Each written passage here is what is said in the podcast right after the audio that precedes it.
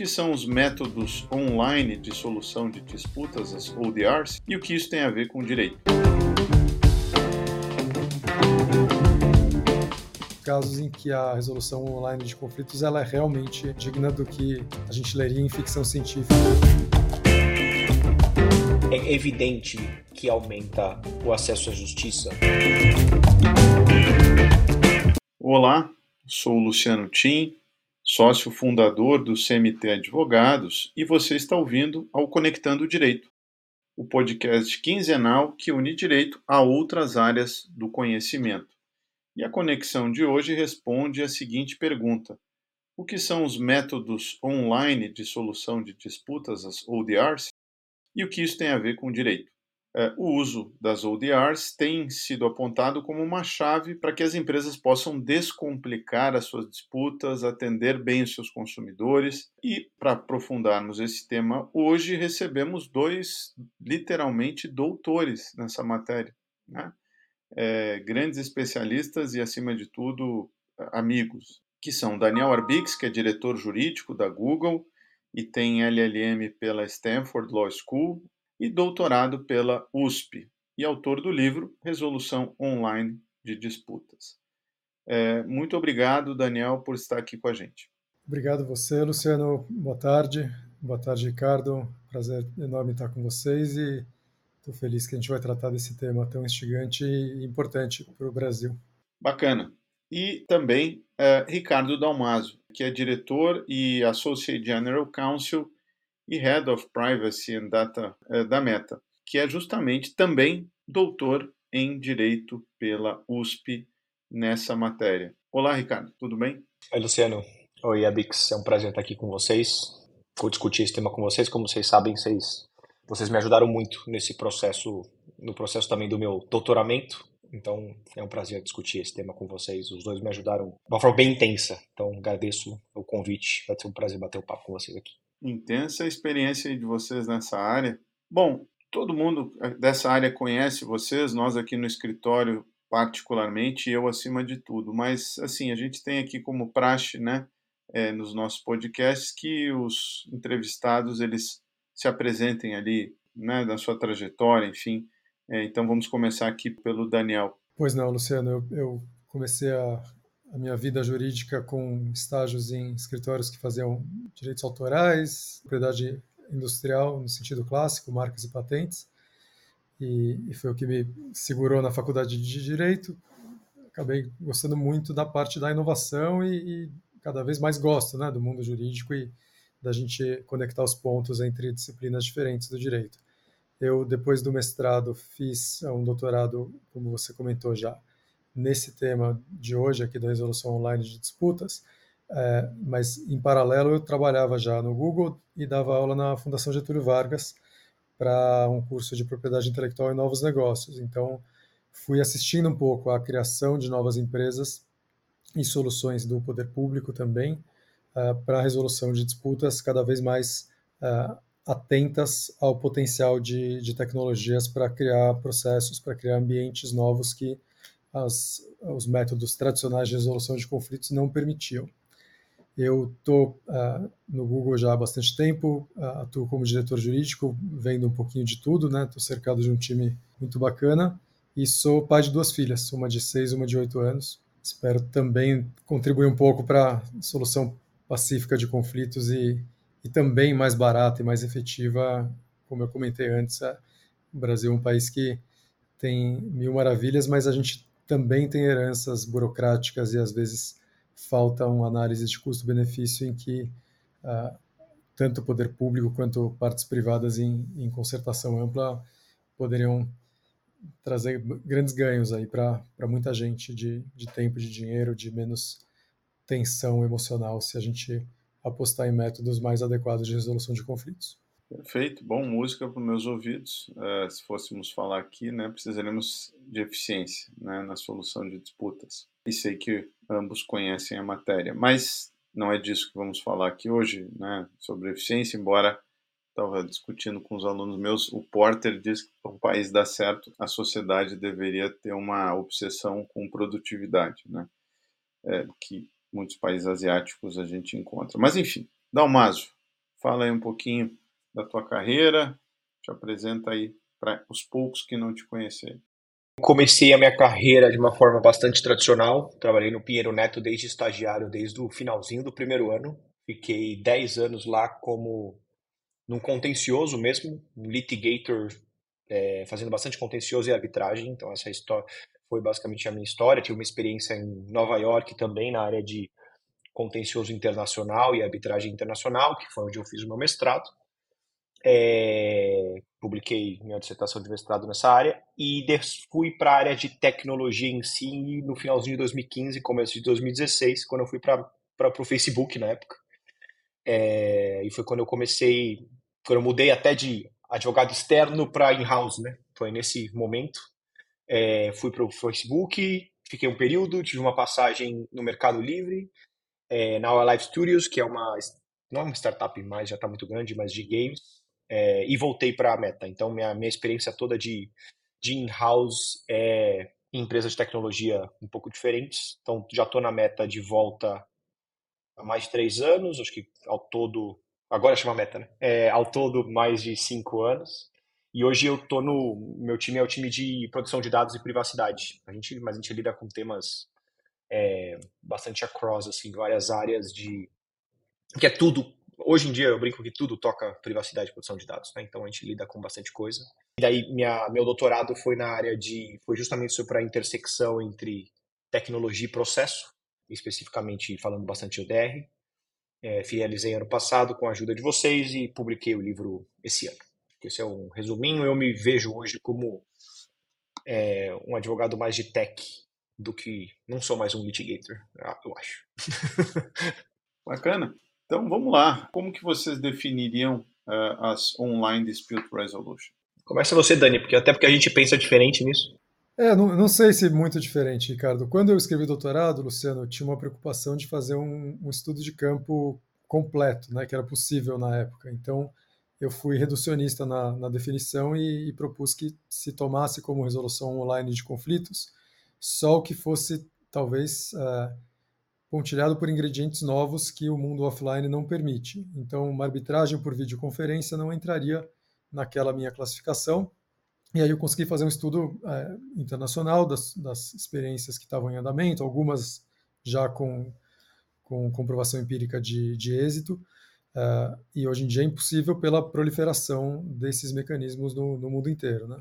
Mas uh, tendo a achar que é mais produtivo hoje para discussão sobre a resolução adequada de conflitos, de maneira ampla, que a gente abrace é, a ODR como a tecnologia potencializando a resolução de conflitos, sem tentar ver de maneira estreita ali se tem um ambiente novo ou um tipo de procedimento que seria impossível sem as tecnologias da informação e da comunicação.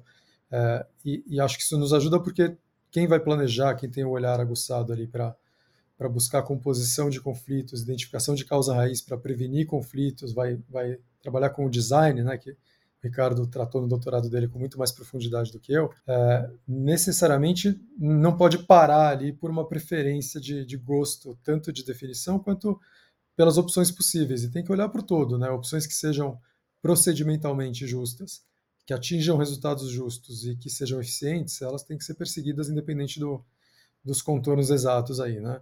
Eu, é, porém, continuo com, com a paixão pelos casos em que a resolução online de conflitos ela é realmente, é, vamos dizer assim, digna do que a gente leria em ficção científica nos anos 90 e nos anos 2000, porque transforma bastante o mundo, né? E tem tem várias aplicações aí de uh, smart contracts em, em, blockchain, até ambientes virtuais completamente novos. Não sei se o Ricardo vai querer falar aí de metaverso ou não, mas uh, tem tem casos que são bem distantes, né, da gente pensar em resolver as coisas por, por videoconferência ou por telefone, né, que também seria uma aplicação tecnológica. É interessante essa evolução, né, porque o Dani acho que defendeu o doutorado aqui 17, 18? 2015. 15, então. É, e exato. E aí eu fui defender o meu em 2022.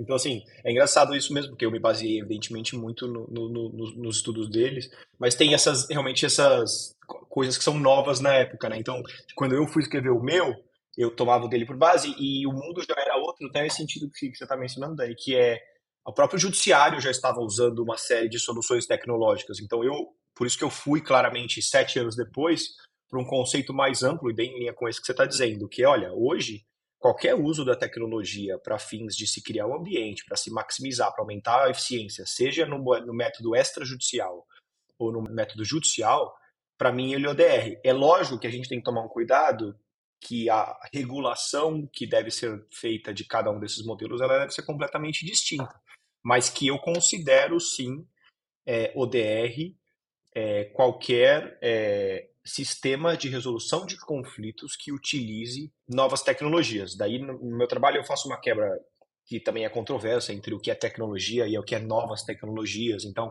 indo nesse ponto do Arbix, do tipo, é, para mim, as novas tecnologias são essas, né, da quarta revolução industrial, que mudaram realmente o mundo, né? Então, você pode mencionar inteligência artificial, você pode usar a própria automação de uma forma geral, mas tem uma série de outras que eu concordo que ainda algumas são relativamente distantes, algumas não tão distantes, então já existem modelos de smart contracts mais claros, mas há modelos, por exemplo, do metaverso que são mais distantes. A despeito da gente ouvir aí um caso ou outro, a gente viu uma juíza na Colômbia, acho que fez uma audiência de conciliação usando o AR/VR, né? Mas eu acho que é, é, é legal, eu, eu sou um, eu tomo bastante cuidado com, com esse exemplo, porque assim, eu gosto de mencioná-los porque é para definir o conceito, como disse o Abix, ele entra no conceito, ele entra, ele está dentro do conceito.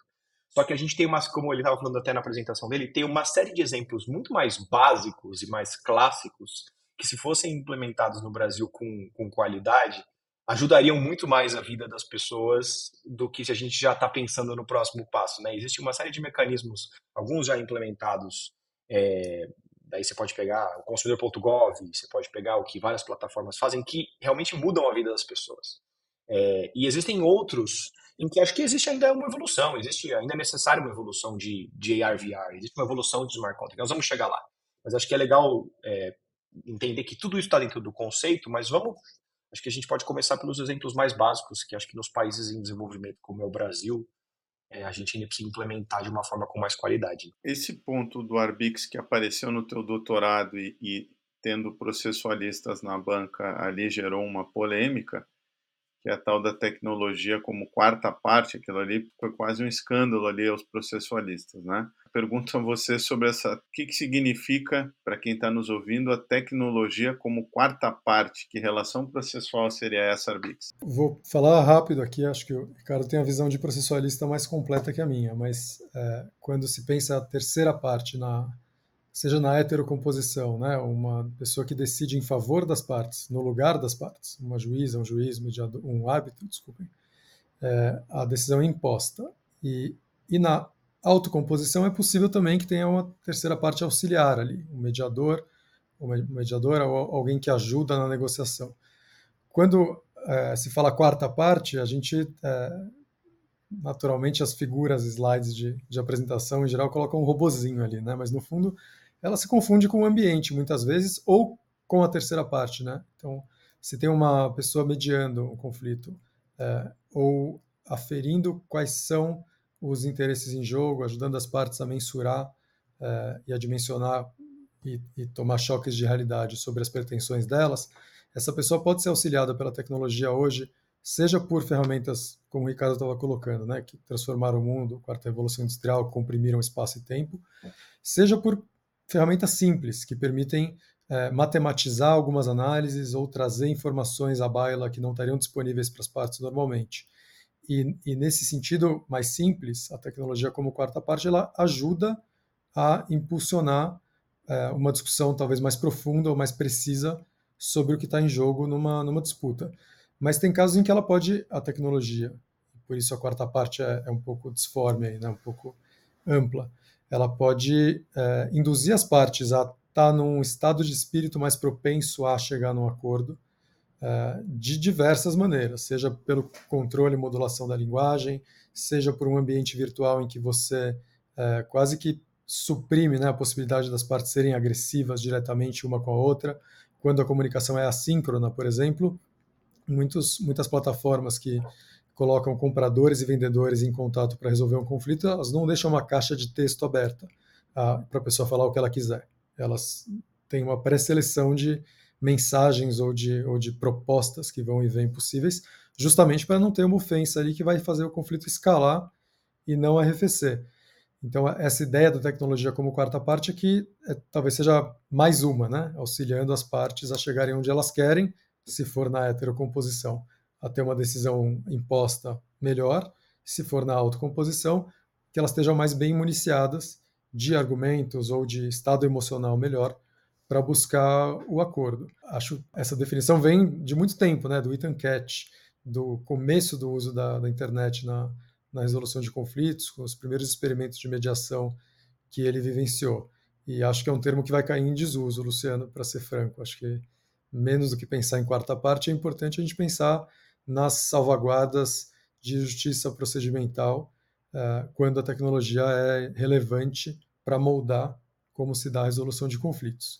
Mas isso é uma, uma, uma tendência que eu enxergo, eu adoraria ouvir o Ricardo e, e, te ouvir também sobre esse ponto. O engraçado que o, que o, que o Luciano está mencionando aqui na minha banca, aconteceu uma coisa que todas as vezes que eu mandava, na verdade, a minha tese para alguém ler, e alguém que tinha um background bastante de processualista, se incomodava com o termo quarta parte. Eu vou mencionar uma pessoa que é amigo de no, nós três, o Guilherme Cardoso Sanches. Quando eu mandei para ele ler, ele falou assim: Eu não entendo esse conceito de quarta parte. O que, que é quarta parte? Né? E foi engraçado, eu expliquei, ele falou: Legal, você não me convenceu, mas tudo bem. É, e daí na minha banca, o que aconteceu foi que o Gajardoni, que também é muito processualista, muito respeitoso, adoro ele, ele falou isso: Ele falou, olha, esse é um termo que para uma tese de doutorado em processo, né, na área de direito processual, ela é a técnica. É porque como assim a tecnologia é uma parte? Você não está formulando nenhum, ela não está formulando nenhum pleito e nenhum pleito está sendo formulado com, com relação a ela, né? E eu achei interessante, tanto que antes de publicar a minha tese eu mexi. É, eu coloquei quarta parte, mas eu coloquei uma nota de rodapé, fazendo uma referência do tipo, olha, é um termo atécnico, não atécnico, mas é um termo que, que vem, como você disse, Abix, que vem de outras áreas, que não necessariamente da área de processo e tal, eu expliquei. É, mas eu, eu, eu, acho, eu concordo com o que o Abix estava dizendo, que assim, essa foi uma forma que as pessoas acharam lá atrás para explicar qual import, o, a, o peso de que algumas atividades poderiam ser feitas que não pelos seres humanos. É, então, essas atividades que o, que o, que o Dani estava mencionando, elas poderiam ser desenvolvidas com o apoio é, de, de, dessas, dessas tecnologias. E eu acho que o que é, esse é um exemplo muito clássico de que eu estava mencionando esse exemplo, ah, por que, que uma conversa assíncrona às vezes é melhor, às vezes é pior. É, na verdade, esses são estudos, é, o que eu mais gosto dessas análises é que elas falam da interface do direito com muitas outras áreas. Então, elas falam do direito com a economia, o direito com a própria psicologia, com a psicanálise. Todos esses estudos estão sendo feitos juntos. Então, é, o advogado adora fazer, ser pique, né? Adora falar, ah, nossa, mas quarta parte. Mas na verdade foi só uma explicação que é para as pessoas normais entenderem qual é a função da, da tecnologia. Então, assim, eu pessoalmente tenho uma visão é, menos técnica, menos é, formalista desse tema. Eu gosto dela, repito, a repito, falo várias vezes, e só tomam cuidado de explicar por que, que eu acho, por que, que ela tem esse efeito. Porque ela, ela não vem de um advogado, provavelmente, certamente, assim, advogado é, processualista, quer dizer, provavelmente vem de um advogado, mas não de um processualista. Então, mas eu gosto e, e, e usei essa, esse conceito. É, e esse, e esse, essa ideia foi até, é, Luciano, foi transferida até para a ideia lá do, da arbitragem mesmo, né? quando falava do quarto árbitro, é, que tinha do quinto árbitro, né? É, quando começou a falar essa discussão na, no âmbito da arbitragem, falava, ah, já tinha a discussão do quarto árbitro, que era o secretário do tribunal.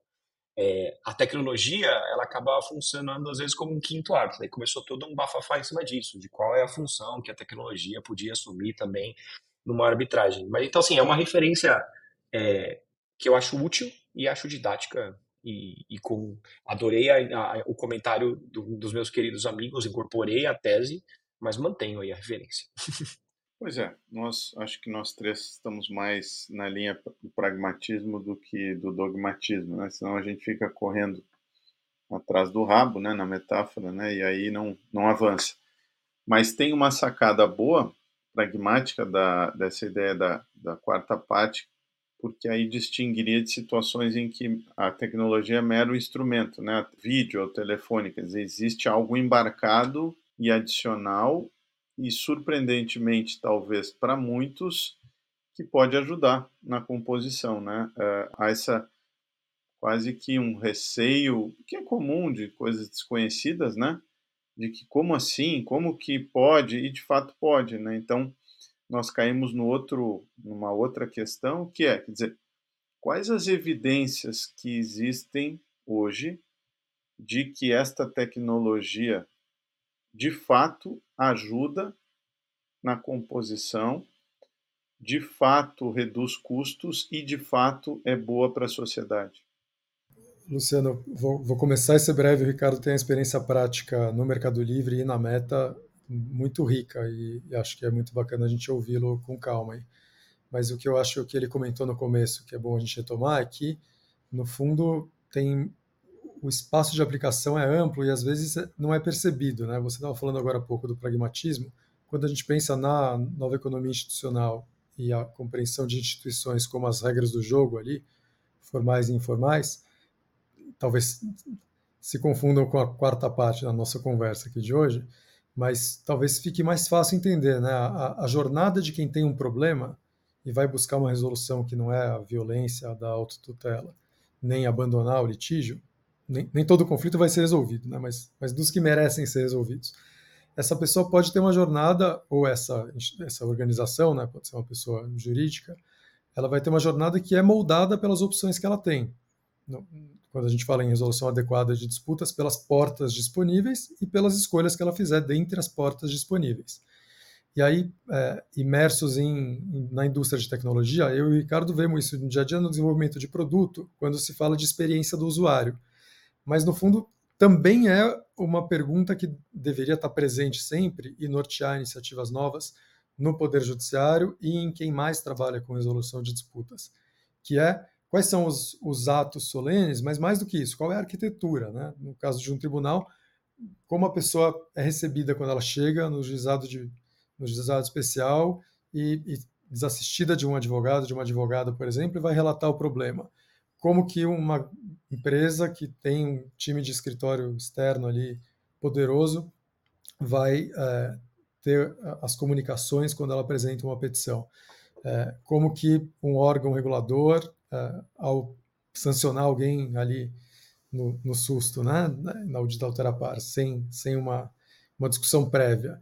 Como que ele vai fazer isso e, às vezes, né, para ser mais eficiente, que meios de constrição ele vai empregar. É, não estou usando um jargão técnico jurídico, mas tem medidas cautelares aí, campo civil, penal, administrativo.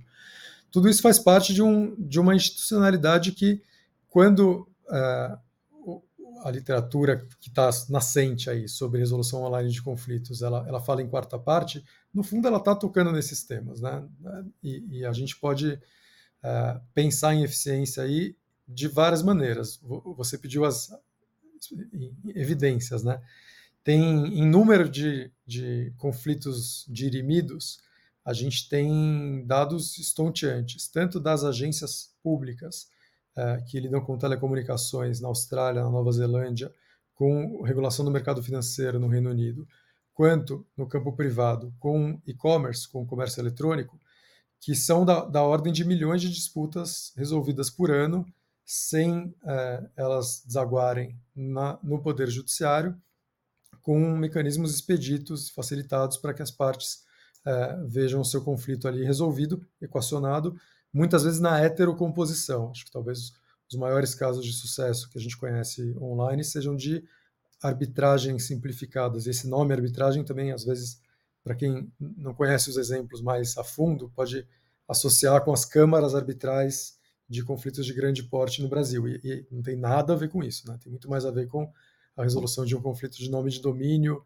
ou com o consumidor.gov hoje em dia, embora ele não seja heterocompositivo por natureza. Uh, mas eu acho que o, o, volume de demandas é um primeiro sinal. O segundo é o valor, e aí entre conflitos de fornecedores com contratantes, uso do comércio eletrônico e esses que eu comentei antes, regulatórios aí em vários países, o, o exemplo mais moderno, mais arrojado, mais bacana que eu conheço é canadense, do, do Civil Resolution Tri Tribunal, na, na British Columbia, que lida com conflitos entre condôminos de vizinhança, né, com conflitos fundiários e com conflitos de consumidor. Mas a gente tem também uma série de conflitos que, do dia a dia ali, no, no meu doutorado eu explorei a eBay como exemplo de conflito de comércio eletrônico, a Prefeitura de Nova York para acidentes, E um que, que é, me deixou particularmente alegre ali na, na pesquisa, mas que em termos de valor econômico não é tão relevante, que é o dos editores, das editoras da Wikipedia, que são conflitos com forte componente emocional, mas difíceis de precificar, né? Quanto custa para alguém que queria estar certo e ver a versão dele ou dela ali na página sobre os Smurfs, falar sobre a Smurfette, a origem dela da maneira A ou B, ou para a parte vencedora, quanto valeu essa disputa. Mas são conflitos que são resolvidos muito bem por mecanismos criados e, formalizados e, com regras escritas e em mutação que são aperfeiçoados ao longo do tempo e que são diferentes conforme as línguas da Wikipedia nos, nos vários sabores que ela existe aí e que estão, assim, há, há, muitos anos já resolvendo conflitos e talvez evitando que alguns fossem ao judiciário, mas certamente evitando que as pessoas ficassem só irritadas umas com as outras e, e, e partissem para um diálogo mais agressivo e menos construtivo de uma experiência de construção de enciclopédia uh, por, por, múltiplas mãos aí. Mas uh, o Ricardo que viveu ali dentro das empresas mecanismos formais de resolução de conflitos, acho que vai falar coisas mais concretas do que eu aqui. Não, na verdade, eu acho que eu vejo de uma forma parecida, eu vejo de duas formas. Eu vejo, tem a, as evidências do lado privado é, e com o tempo teve as evidências do lado público. Então, assim, do lado privado, acho que claro que dependeu do, com o tempo do incentivo para que as empresas fizessem isso, né? Para as, as empresas desse, implementassem esse tipo de modelo é, e ao mesmo tempo desse algum tipo de transparência sobre isso. Então, acho que os exemplos que o Dani mencionou, mas também desde lá atrás tem o eBay. O eBay começou, evidentemente, fazer essa transparência de falar: olha, das, eu não lembro exatamente os números, mas ah, das 60 milhões de transações que são feitas no ano, 75% são resolvidas é, nessas fases aqui do procedimento interno. Assim. Também é, é as evidências surgiram inicialmente do mundo privado. É, e daí o Mercado Livre aqui na América Latina, né, é, também começou a fazer isso, começou realmente olhar para esses estudos, olhar quantos dos seus, é, daí que eu, eu, tive o prazer de participar, que é, ah, quantos dos é, compradores que têm problemas com mercadorias de fato utilizam o canal, assim, tem de tantas compras, quantos de fato tentam pelo menos antes de entrar no judiciário. Quantos dos que utilizam de fato esse canal é, têm uma resolução na fase ainda autocompositiva? É, quantos do que não feito na compositiva, pelo menos tem uma resolução na, no heterocompositivo. E depois uma última métrica é desses todos que passaram pelo processo, quantos judicializam, ou seja, discordam e tal. Então, assim, tem uma série de métricas no âmbito privado que as empresas podem fazer e têm feito e têm dado transparência. E aí você pode pensar algum exemplo, assim, algumas dão, lógico que mais transparência, menos transparência, mas o ODR entra em, por exemplo, naquilo lá, o Uber lá. O Uber, quando você cancela uma, uma, uma viagem e te cobram uma taxa. Você pode questionar aquela taxa. E o Uber pode te devolver ou pode não te devolver. Aquela resolução de quem vai pagar aquela taxa, se, se o Uber vai cobrar isso do, do motorista ou vai cobrar de você. É, tudo isso são modelos com métricas muito específicas, mas as evidências globais são, daí eu estou começando com o âmbito privado, são que daí na meta é a mesma coisa. É, a gente faz estudos internamente, evidentemente, de ah, quantas pessoas de fato usam can esses canais aqui de resolução dos meus problemas, quantos são de fato precisos, legítimos e, e são garantidos, quais não, quais a gente considera que não são devidos, que deveriam ser rechaçados. Essas métricas são feitas pelas empresas e são cada vez mais feitas por acho que empresas dos mais diversos setores. Estudos, como muitos que o Dani usou, que eu usei, que estudam, que mostram que nessas áreas específicas as evidências são claras, que a ODR, no, nesses, nesse mundo especificamente, ele é completamente efetivo. É, ele é muito eficiente, principalmente para essas, essas demandas de volume. Não só para as demandas de volume, mas também para as demandas de volume. É, indo para o lado público, essa, essa discussão, para mim, ela está muito linkada com algo também que a Senacom começou a fazer muito bem, é, de ah, também de dar transparência nos números. Ah, quantos casos eu recebo, quantos, qual é a minha taxa de, efetiv de, de efetividade, quantas eu estou conseguindo resolver. Toda a dinâmica ali também da Senacom de fazer algo que as plataformas fazem também, né? De até colocar um ranking ali. Quais são as, as empresas mais efetivas, menos efetivas, que fazem isso melhor, fazem isso pior. Isso varia de mercado para mercado. É, essa vai linkando muito com aquela discussão de open justice, né, que até indo para os tribunais, de é, como você usa os dados dos métodos de resolução de conflitos para apresentar métricas que possam retroalimentar e melhorar o próprio processo.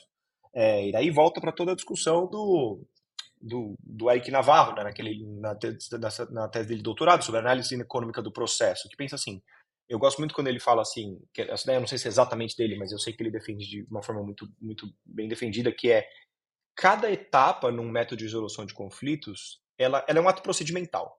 Ela tem um custo.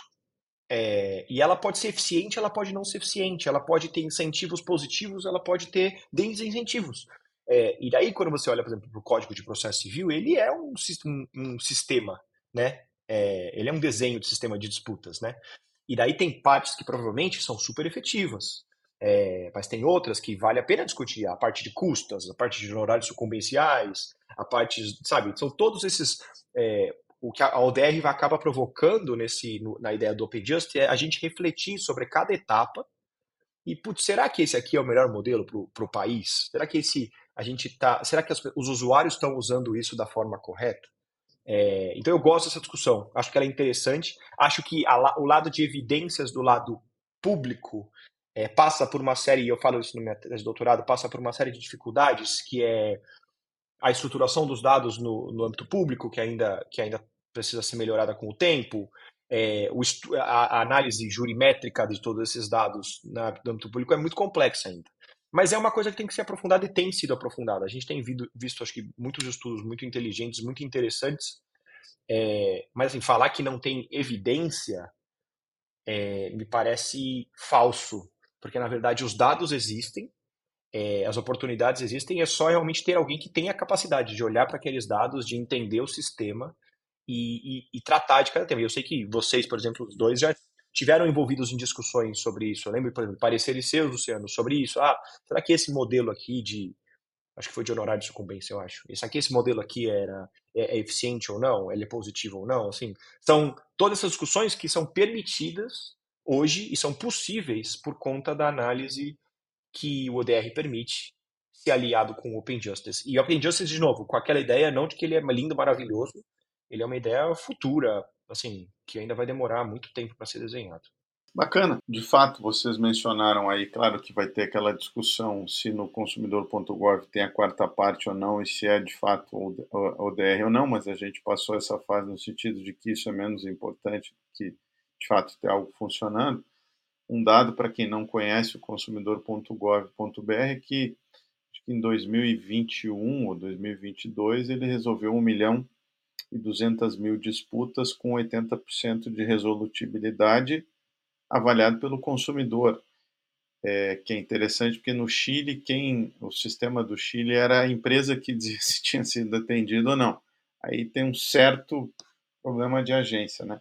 Mas e, e eu lembro quando eu estava na Senacom que eu tinha feito uma conta assim um pouco descompromissada que dado o orçamento ele não custa muito o Gov a manutenção ele custava mais ou menos um real para resolver uma disputa, né? Em processo judicial, a conta que eu e a Luciana Yang fizemos há já algum tempo era de 3 mil reais por ano. Consumidor.gov seria um, e como a tecnologia, se usar mais, ainda vai ficar mais barato, né?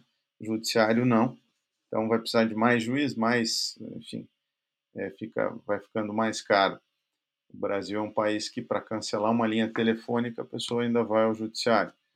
E aí nós uh, e o juiz, a juíza é muito caro e não foi feito para isso, né? Mas aí nós caímos no, no, na derradeira questão aqui da, da nossa discussão é o tema do acesso à justiça. E aí se diz que dados no fim não são grande coisa porque nada adianta um suficiente fazer um acordo uh, numa plataforma, né? O bom mesmo é quando está o Estado ali uh, uh, intermediando o acordo dele. Então, eu perguntaria a vocês eh, se é, essas plataformas são formas de exclusão da justiça ou de inclusão? Eu, Luciano, eu não tenho dúvida que elas podem ser ferramentas muito poderosas de inclusão. Acho importantes uh, os, os alertas e a atenção para situações em que a simetria de informação, por exemplo, é, é agravada porque a tecnologia permite que uma parte do conflito, ou o litigante recorrente, ou o poder público, em alguns casos, tenha os dados agregados e as outras partes não. Mas, uh, em geral, o que a tecnologia permite, primeiro, é mais transparência, é que dados sejam empunhados e empregados de maneira mais assertiva e que se descubra quais são as opções que às vezes estão invisíveis para as partes. Né? Um, um exemplo recente, a, a Procuradoria-Geral da Fazenda, com a Receita Federal, criou esse programa Litígio Zero. E estão sendo atacados porque aparentemente não é tão atraente para o contribuinte devedor ali, porque tem poucas opções ou parcelamento muito curto e tal. Daria para ter tranquilamente um formulário, além de, de uma plataforma talvez um pouco mais atenta à captação de dados, poderia ter uma avaliação no fim da visita da pessoa que decidiu não chegar até o final ali, para checar. Ah, inclusive, todas estão logadas, né, pela maneira como eles criaram o sistema, então eles têm o registro de todo mundo que chegou perto de fazer um acordo. Mas alguns desses acordos que não foram para frente, a gente poderia saber com clareza, por que não, na, na voz do contribuinte devedor que resolveu não aderir ao programa.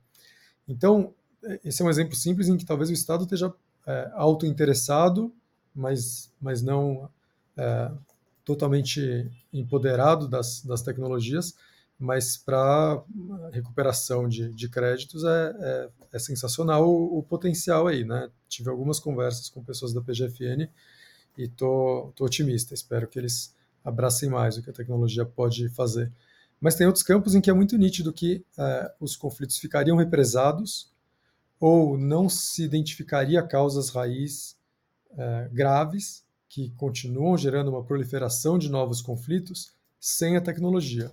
No âmbito empresarial, isso é, isso é muito claro. É, o Ricardo, como eu, né, quem vive dentro de uma empresa, sabe que a partir do momento que você tem as métricas precisas e consegue identificar uma causa raiz, a, a não ser em casos esdrúxulos que precisa haver escrutínio público e, e, e sanção, em que as empresas estão agindo de má fé, é, ninguém quer um volume maior de conflito. Ninguém quer remunerar mais escritórios de advocacia de contencioso de massa.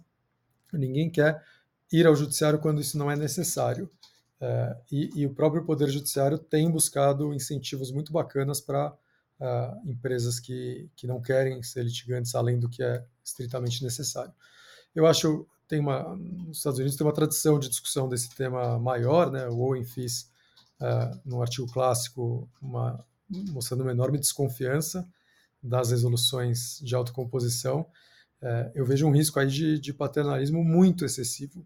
Tem, tem casos em que terceiras partes são afetadas, que o interesse público pode ser colocado de escanteio, mas eles não são o grosso dos casos e eles não são é, representativos do volume de conflitos sociais e que podem se beneficiar muito da tecnologia.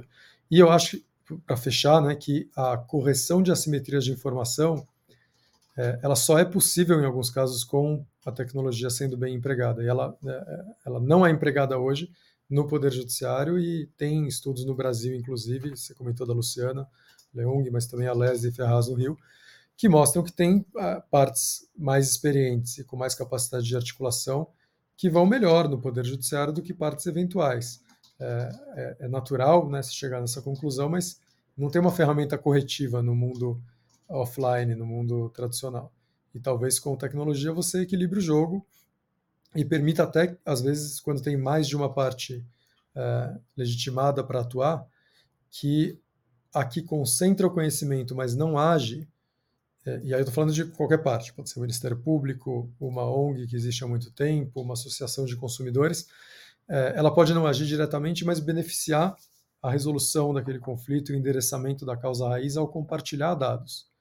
Então, também tem um lado bacana aí da gente, ao preencher lacunas informacionais, permitir que políticas públicas sejam melhores, que a prevenção de conflitos se intensifique e que, de novo, a gente é, gaste menos socialmente, aí, menos é, do ponto de vista de carga emocional e de custo, com conflitos que poderiam ser resolvidos mais facilmente. É, eu concordo. Eu vou começar dizendo o seguinte: é, é evidente que aumenta o acesso à justiça, porque você, diz, você questionar isso é basicamente aquilo que as pessoas têm a tendência de fazer, de pegar a exceção como a regra. É possível você falar que todos os métodos de resolução de conflitos online vão ser legítimos? É, é, evidente que não. É evidente que existem métodos que podem ter um desenho que não é legítimo, que não é transparente, mas os estudos mostram que desenhados adequadamente, esses métodos são, são legítimos. Então, por exemplo, esse exemplo que você deu, Luciano, falou assim, cara, impede-se de ter algum procedimento? Claro que não, mas daí deve-se conter esse abuso e não se impedir o uso. Né? Então, se você fizer um apanhado, assim, eu fiz um apanhado na minha tese de quais eram os principais argumentos contrários, assim, à ideia de que tem uma, de que se amplia o acesso à justiça. E os argumentos principais eram de que ah, a exclusão digital, então ah, nem todo mundo tem o acesso é, a, a um computador, uma internet de de qualidade, ou não sabe até de até uma exclusão é, funcional, né, de não sabe usar as tecnologias. Outra, a exclusão dos advogados. Ah, você está excluindo os advogados, está tornando os advogados. É, como que você pode fazer um acesso à justiça maior se os advogados não estão incluídos? É, e um argumento também é ah, qual é o risco de se, se estar coletando dado, esses dados, de as pessoas estarem. Esses são cenários, como o exemplo que o Dani deu, que é, é muito engraçado. As pessoas quando elas fazem esses, esses questionamentos, eu acho eles válidos, mas assim, fica parecendo que no mundo offline está tudo maravilhoso, né? É, em que esse, o sistema atual físico é perfeito, e não é verdade. É, a verdade é que existem uma série de coisas que são melhoradas, e que eu concordo com o Abix estava dizendo, que acho que o modelo, que esses métodos online, eles, eles podem ajudar a resolver. É, então, por exemplo, com a exclusão digital, evidentemente que você não vai tornar um método de resolução de conflitos obrigatório num, num, num estado da federação onde, cara, nem metade da população tem um acesso à internet. É lógico que não. Mas você pode fomentá-lo, né? E, e, em paralelo com os métodos físicos, para as pessoas que têm acesso, para tornar mais barato, pra, é, sabe, para que quem vá fisicamente a um tribunal sejam só as pessoas que efetivamente precisam ir fisicamente, mas as pessoas que não, que têm um, telefone, ou um celular, ou um computador, podem fazer isso de casa. Isso são medidas de políticas públicas que você pode fazer. Uma coisa dos advogados, assim, eu adoraria dizer que nós estamos passando da época no Brasil de achar que advogado necessariamente tem que estar envolvido em todo método de resolução de conflitos. Essa ideia não existe. Ela, você pode dizer, pode querer defender, ah, o advogado é necessário para os métodos judiciais. Ok, perfeito. Mas se o método extrajudicial você vai querer envolvê-los em todos, é, já nós, nós, temos uma série de modelos aí no, no, no Brasil hoje pelo mundo de, de, de que não existe, nem no judiciário às vezes seria necessário. Então, é, são, eu, o que eu gosto da discussão é que a tecnologia está ajudando a gente a fazer questionar coisas que na área do direito eram quase que dogmas, que a gente não podia mexer. É, e a minha e a minha conclusão com base em estudos é é só você olhar qualquer método de resolução de conflitos realmente efetivo que você vai ver que a grande maioria que ele ele resolve é, que ele de fato tem números é, positivos. Você vai falar assim para mim, Ricardo, ah, mas existem maus exemplos. Por exemplo, na minha tese eu menciono um mau exemplo, que é uma opção, opinião, opini, é, opinião pessoal. É, nem todo mundo adorou, mas é, eu, é, eu queria buscar um exemplo de um abuso, para, por exemplo, dizer para as pessoas, ah, não significa que você colocar tecnologia em qualquer método tá lindo, maravilhoso, olha como ficou perfeito. Não é isso. Tem que ter todo um desenho que faz sentido. Um exemplo que me parecia, que me parece ainda um pouco é, um dos exemplos de abuso do direito de ação são, por exemplo, empresas que potencializam a judicialização. Então, por exemplo, empresas em que chegam para usuários, em vez, de for, em vez de fomentar que esses usuários ajudar a automatizar pedidos para as plataformas, eles automatizam ações judiciais. Então, ah, tá aqui, ó, me clica aqui, você vai entrar com uma ação judicial amanhã contra essa empresa. Isso me parece um exemplo de um desenho que não é o que nós estamos defendendo aqui. É, que você nós devemos fomentar que se busque a empresa, que se busque a resolução de forma autocompositiva. Então, assim, eu acho que é legal a gente pegar exemplos de abuso, que, que na teoria aqui, no mundo acadêmico, não estou criticando ninguém, no mundo acadêmico, para a gente falar, beleza, isso é positivo, isso é negativo, mas questionar que métodos de resolução de conflitos não ampliam que, eh, que eles ampliam, me parece hoje muito complexo e, e pegar exemplos isolados como, como motivo dessa argumentação me parece, me parece equivocado. Perfeito. Eu lembrei aqui daquele famoso estudo que circulou bastante do professor Watanabe, né, sobre é, acesso à justiça, que não é sinônimo de acesso ao poder judiciário, né, especialmente a partir do momento em que é, não há mais sequer monopólio de, da própria jurisdição, né? muito menos de, de, de, outras formas de solução de disputas né, adequadas. E essa lembrança é, do, do Ricardo sobre riscos à litigância predatória porque a tecnologia acaba potencializando solução ou problema, né? No fundo, é, tá aí o filme do Oppenheimer, né? Para nos lembrar que você pode usar né, as coisas de diferentes, é, com diferentes objetivos. E aí, quer dizer, a nossa classe, né, no Brasil, ela é muito corporativista, várias são, mas a classe dos advogados conseguiu, por uma razão histórica, né, de ter sido uma das primeiras faculdades, então muito poder, então acaba que o corporativismo atrapalha. É, lembrei de uma, do, do, de uma entrevista do Kai Fu Lee, né, que era o cara de tecnologia do Google na China, ele dizia que a inteligência artificial vai avançar em proporção inversa à resistência de sindicatos, né? E, por exemplo, na educação no Ocidente, ele dizia que vai evoluir pouco, porque os sindicatos de professores são muito fortes. Outro exemplo que ele deu foi de advogados e juízes. Né? Uma pena. O risco é só, como diria Dom Pedro, que outro aventureiro faça. Quer dizer, que se advogados não fizerem, ou não utilizarem, engenheiros o farão, firmas de consultoria, porque se é mais eficiente, as pessoas vão usar de qualquer maneira. Né? Então, gostaria de agradecer ao Arbix e, e, ao Ricardo que dedicaram aqui um tempo a nós. Os economistas dizem que eh, os recursos são escassos e o tempo hoje em dia é um dos mais escassos, né? E há um filme eh, em que eu preconceituosamente resisti, depois acabei assistindo, que era do Justin Timberlake, em que ele é o cara pobre e aí naquele futuro o pobre teria menos tempo, né, de vida, então ele precisaria comprar tempo né, os, os, ricos teriam 200 anos, enfim, o cara tinha 20 né, anos e aí ele tinha que colocar créditos ali como se fosse né, um videogame. Então, como nós não, ainda não temos essa tecnologia né, de, de adquirir tempo, vocês é, dedicaram aí uma hora das suas vidas ocupadas aqui ao nosso podcast do CMT e somos gratos. Eu que agradeço, é um prazer estar com vocês, Luciano e Ricardo. Um abraço. Eu que agradeço. Ainda tenho uma dívida com vocês ainda maior do que eu posso pagar. Obrigado pela, pela gentileza do convite.